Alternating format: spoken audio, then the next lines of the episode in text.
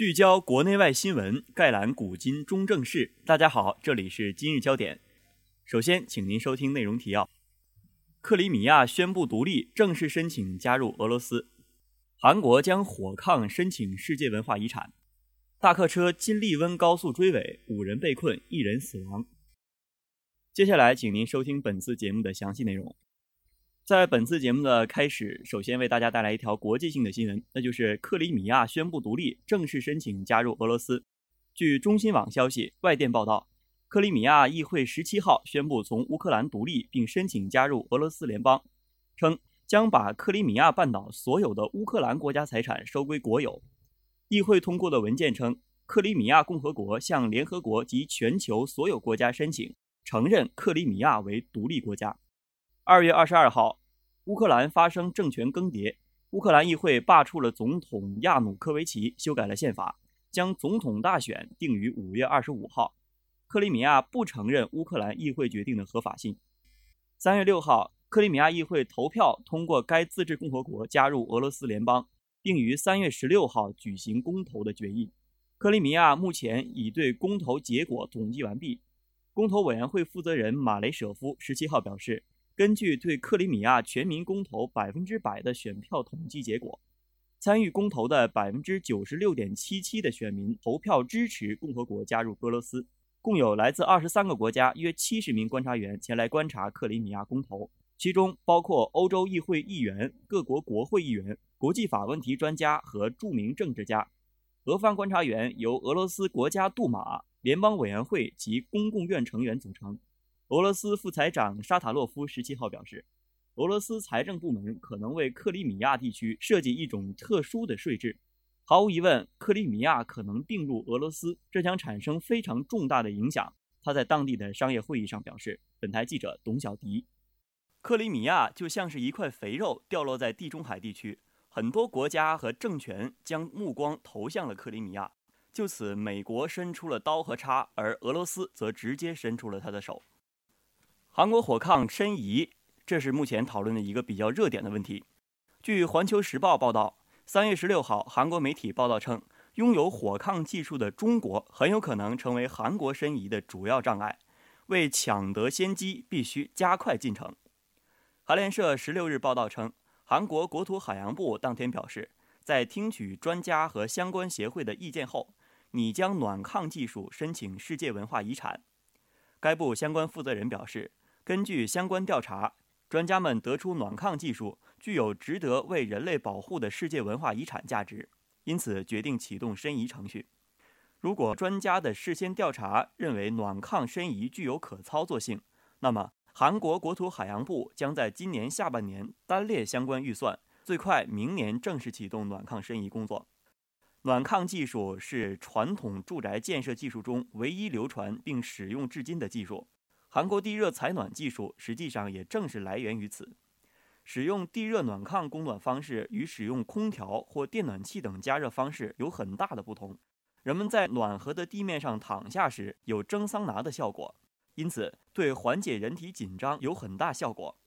韩国国土部相关人士称，传统的暖炕采取燃烧树枝或木炭取暖，这比起使用石油、煤炭等燃料更加环保。报道称。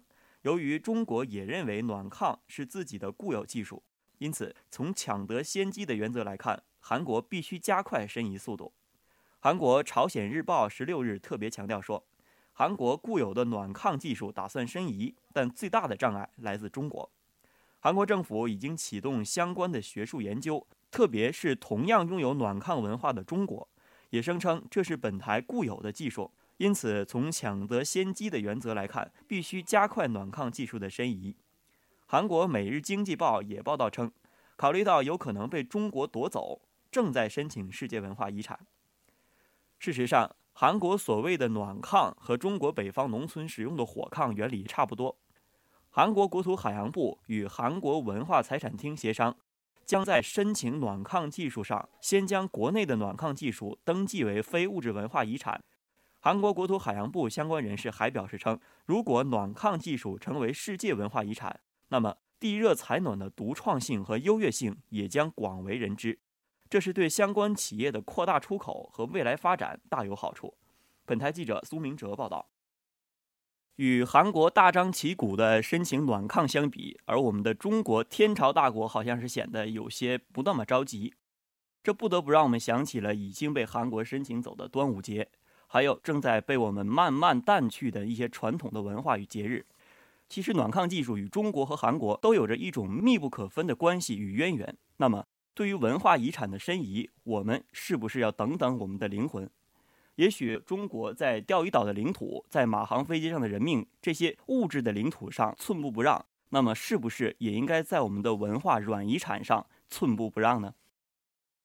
但是，无论是由韩国申报还是由中国申报，暖炕技术将成为人类的文化遗产，将造福于全人类。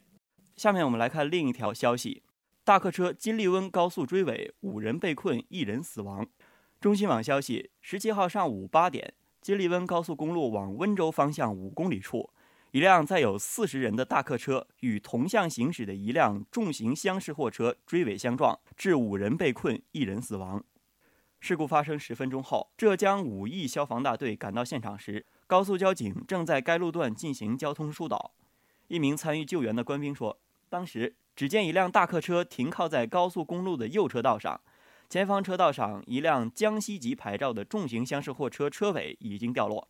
由于撞击猛烈，客车驾驶室严重变形，挡风玻璃完全破碎，地上散落着大量的玻璃碎片和车体部件。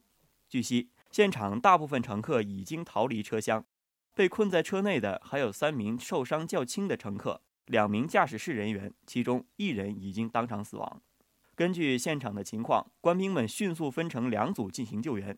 一组队员深入车厢内，将被困的三名女乘客逐一抱出；另一组官兵迅速利用破拆工具，对被卡在变形的方向盘和驾驶室中间的司机进行救援。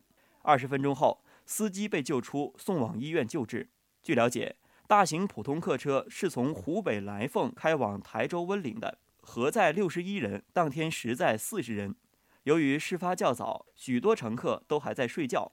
目前事故原因已经交由交警部门调查。本台记者董小迪。无论是出于什么原因，意外或是事故，生命都是值得我们尊重的。因此，请不要再让此类事件再次出现在我们的眼前。今天的节目就为您播送到这儿。导播楚迪，编辑肖浩，播音杨东浩。接下来，请您收听本台的其他节目。